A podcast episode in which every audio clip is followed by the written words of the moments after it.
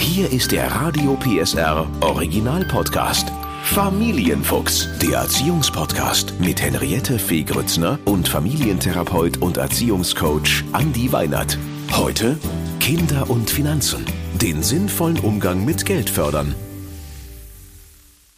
Wir sind mitten in der Inflation. Benzin, Heizkosten und Strom werden teurer. Es ist also wichtiger denn je, unseren Kindern den richtigen Umgang mit Bargeld beizubringen. Und das geht natürlich nur mit Familien und heute Finanzexperte Andi um Weinert. Willen. Hallo Henriette. um Himmels Willen, wieso ist dein Konto leer? Nee. nee, noch nicht.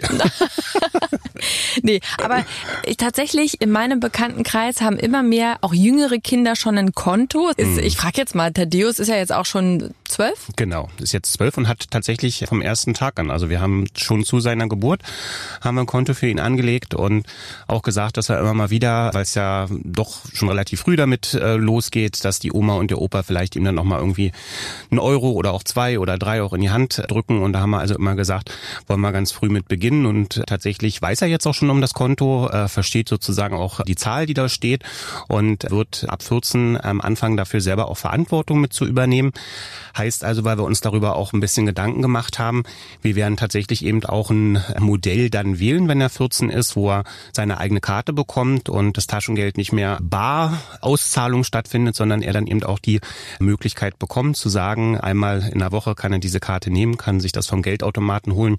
20 Euro gehen ja da auch äh, super gut abzuheben, dass er also so ein bisschen den Umgang mit dem Geld so lernt, wie wir es eigentlich aktuell als Erwachsene auch haben. Genau, ich finde das äh, wirklich sehr, sehr wichtig. Wir fahren noch das Modell Sparschwein. Hm, das, haben, wir- das hat er ja trotzdem, ne? Genau, also bei uns ist es so ein kleines Pony, aber es ist äh, zum Sparen da. Ähm, aber wir werden jetzt trotzdem umstellen und äh, obwohl Annabelle jetzt acht ist, kriegt sie dann ein eigenes Konto, weil ich das nämlich genau wie du auch wichtig finde. Wir haben ja in der Corona-Zeit alle gemerkt, äh, wir zahlen eigentlich nur noch Bargeld los.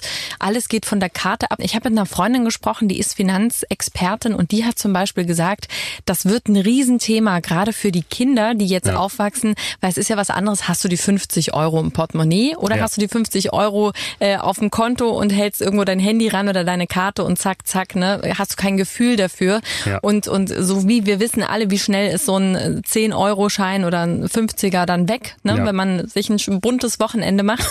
und, äh, und anders als wir vielleicht ist die Frage, wie können unsere Kinder dann aber trotzdem ein Gefühl für Geld entwickeln?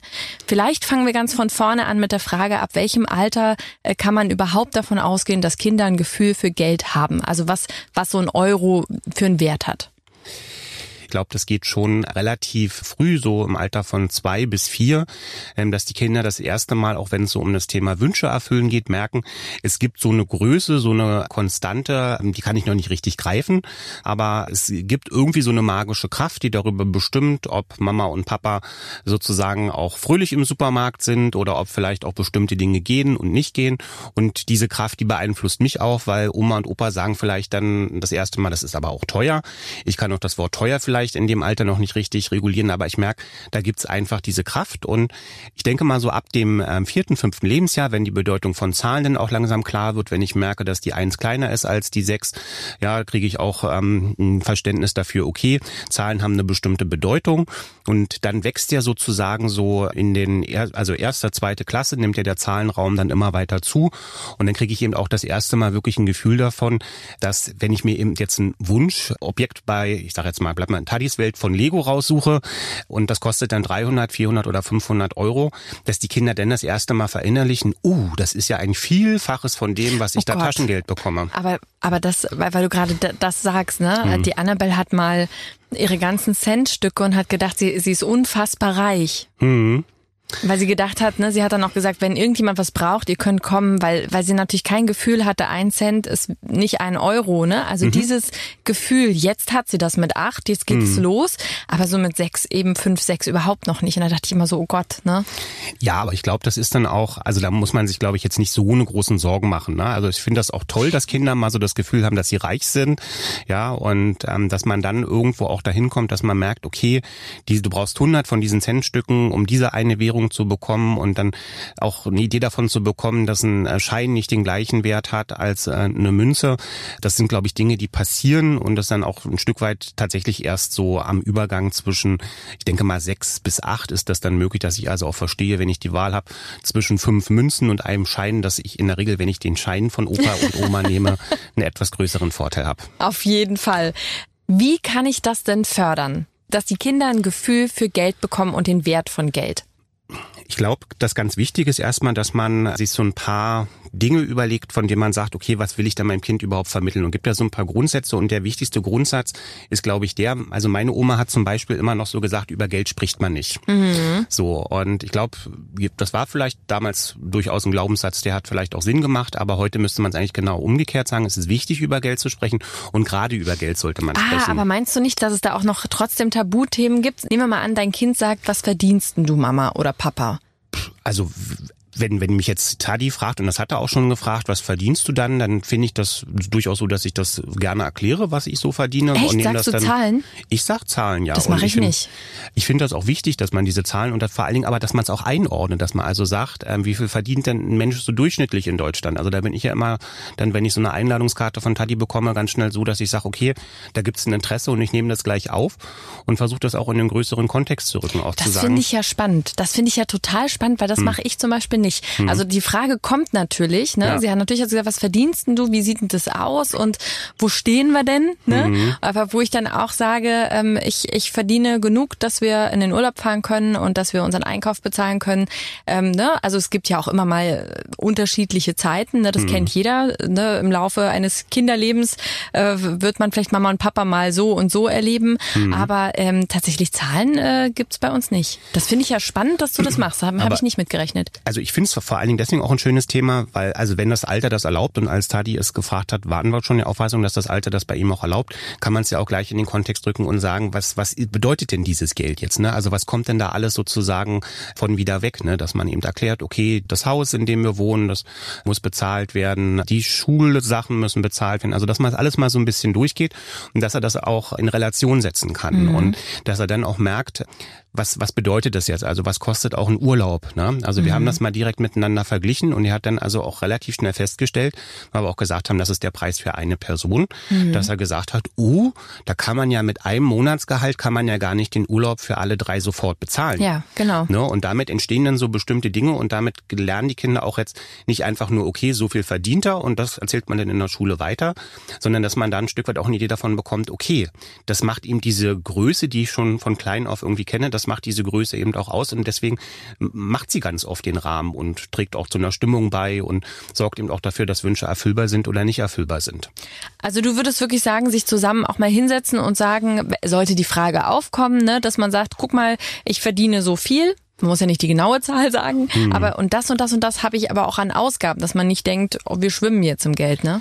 Ja, und vor allen Dingen ja auch, dass, dass man ja, also selbst wenn man jetzt in der Situation ist, dass es vielleicht nicht viel ist, man dem Kind auch vermitteln kann, welche Möglichkeiten es denn selber auch in der Hand hat, vielleicht ähm, eine andere Situation zu kommen. Ne? Dass man also sagt, Bildung ist da der Schlüssel, auch wenn man sagt, man will vielleicht mehr verdienen. Ja, dass man auch sagt, okay, ist schon so, dass wenn jemand jetzt einen Ausbildungsberuf gemacht hat, danach nochmal ein Studium macht, dass das in der Regel dann auch Grundlagen dafür sind, dass es auch mehr werden kann. Obwohl, da muss ich, muss ich jetzt mal kurz äh, einschreiten. Wir, äh, wir sind in einer Zeit, und das will ich ganz klar sagen, wo äh, das Handwerk ganz groß geschrieben ist und wo man natürlich sagen muss, äh, also nur um, um also das ist mir einfach wichtig, weil ich habe ganz viele äh, tolle Handwerker in meinem Umfeld und die verdienen jetzt alle sehr, sehr gut, weil natürlich Handwerk will leider keiner mehr machen und natürlich können die jetzt auch ordentlich draufschlagen. Ja. Ähm, also aber zumindest, dass man eine Idee hat vielleicht, dass man nicht sagt, ach, ist mir alles egal, ne, sondern dass man sagt, ich finde immer wichtig die Frage, wie möchtest du leben? Ne? Also was ist dir wichtig? Und wenn äh, Annabelle zum Beispiel kommt und sagt, ich möchte später ein eigenes Pferd, dann muss man sagen, okay, dann musst du dir auch äh, was suchen, was auch immer, wo man sagt, damit sind ein Pferd ist teuer, sind die Kosten dann auch gedeckt, ne? Da bin ich ja komplett bei dir. Deswegen habe ich ja auch, als ich es erklärt habe, bewusst den Begriff Ausbildung. Dann macht man eine Ausbildung genau. und nicht, dann macht man ein Studium. Aber ja, genau ja, das ist es, ja. dass man einfach sagen muss, ganz anderes Thema, ne, dass man irgendwie gucken muss, wie halten wir äh, Berufe attraktiv und vermitteln letztlich auch den einem oder anderen, der wirklich ein Talent in der Richtung hat, auch das Gefühl, es muss nicht immer übers Studium laufen. Es ist auch völlig okay, eine Berufsausbildung zu machen und auch da kann man durchaus sich finanziell gut entwickeln. Aber natürlich ist es so, ähm, wenn man arbeiten geht, verdient man was, aber man äh, hat nicht nur das Geld, sondern es geht auch was raus. Mhm. Das kann man sich anschauen und so ist es ja auch mit dem Kind und dem Konto. Ne? Ich krieg was rein, Taschengeld im besten Fall ja. und es geht was raus, wenn ich mir was kaufe. So ist ja der Weg. Genau. Was ich jetzt darüber hinaus vielleicht nochmal so als Tipps ganz kurz mitgeben möchte, weil wir gerade ja schon mittendrin sind in dem Thema, was glaube ich auch immer ein ganz guter Aufhänger ist, ist auch die Bedeutung von Geld darüber ein Stück weit in der Erziehung klar zu machen, dass man sagt, man muss Geld auch nicht unnütz verschwenden. Das heißt also, man kann regelmäßig, wenn man möchte, auch im Supermarkt ja einfach mal so einen kleinen Wettbewerb machen, dass man sagt, welche ist denn die günstigste Schokolade? Wer findet sie denn am schnellsten?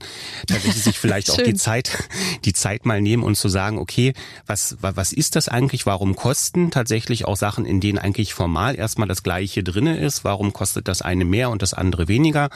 Und damit sozusagen auch so diese Idee schaffen zu sagen, selbst wenn du Geld hast, selbst wenn dein Sparschwein voll ist, ne, ist das unter Umständen nicht unbedingt gleich die Einladungskarte, dass man sagen muss, okay, dann gebe ich es auch in vollen Zügen aus. Weil du hast ja vorhin schon den Begriff Inflation verwendet. Die Inflation kann ja auch aus einer ganz anderen Richtung kommen. Wir kennen ja auch die sogenannte Lebensstilinflation. Weiß nicht, ob du das schon mal gehört hast. Nee. Das heißt also, du kannst verdienen, so viel du möchtest. Es bleibt immer genauso wenig Geld da. Heißt also, umso mehr du verdienst, desto vollumfänglicher fängt man dann sozusagen auch an. Man achtet nicht mehr auf so sehr viel und dieser Lebensstilinflation meint dann eben auch, dass man dann unter Umständen bei einer Sache, wo man vielleicht früher gesagt hat, brauche ich die wirklich? Nee, kann ich abwählen. Dann noch mal schneller sagt, nee, ich habe ja das Geld, mache ich mal. Und da gibt es einen schönen Trick oder einen schönen Tipp jetzt mal wieder für uns Eltern, wenn wir uns vielleicht gerade so ein bisschen erwischt fühlen. Da empfehlen manche Experten eben auch mal so eine 30-Tage-Liste zu machen. Das oh heißt Gott. also, man schreibt sich quasi die Dinge, die man gerade so im Kopf hat, dass man die haben möchte, die schreibt man sich einfach mal auf und diszipliniert sich dazu zu sagen, das Ding packe ich jetzt 30 Tage in den Schrank. Aha. Dann nehme ich es wieder raus und gucke auf die Liste und schau mal, was nach diesen 30 Tagen ist nach wie vor für mich so, dass ich es haben möchte. Dann wird man überrascht sein, wie viele Dinge man da eigentlich von streichen kann von dieser Liste.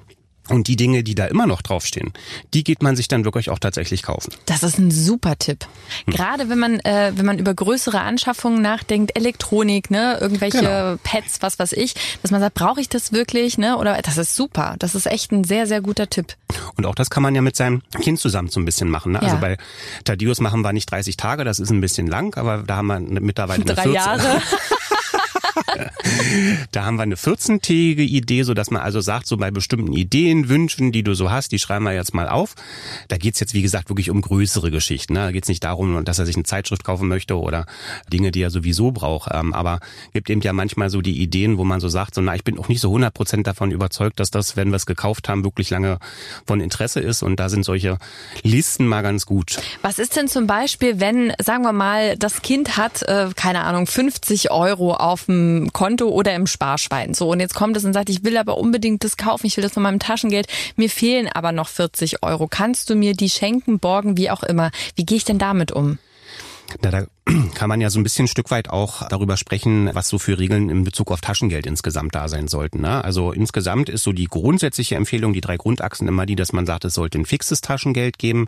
Heißt also, egal wie mein Kind sich verhält, ob ich gerade froh bin oder nicht froh bin, ähm, der Betrag, den wir vereinbart haben, der ist auch erstmal ein fester Betrag.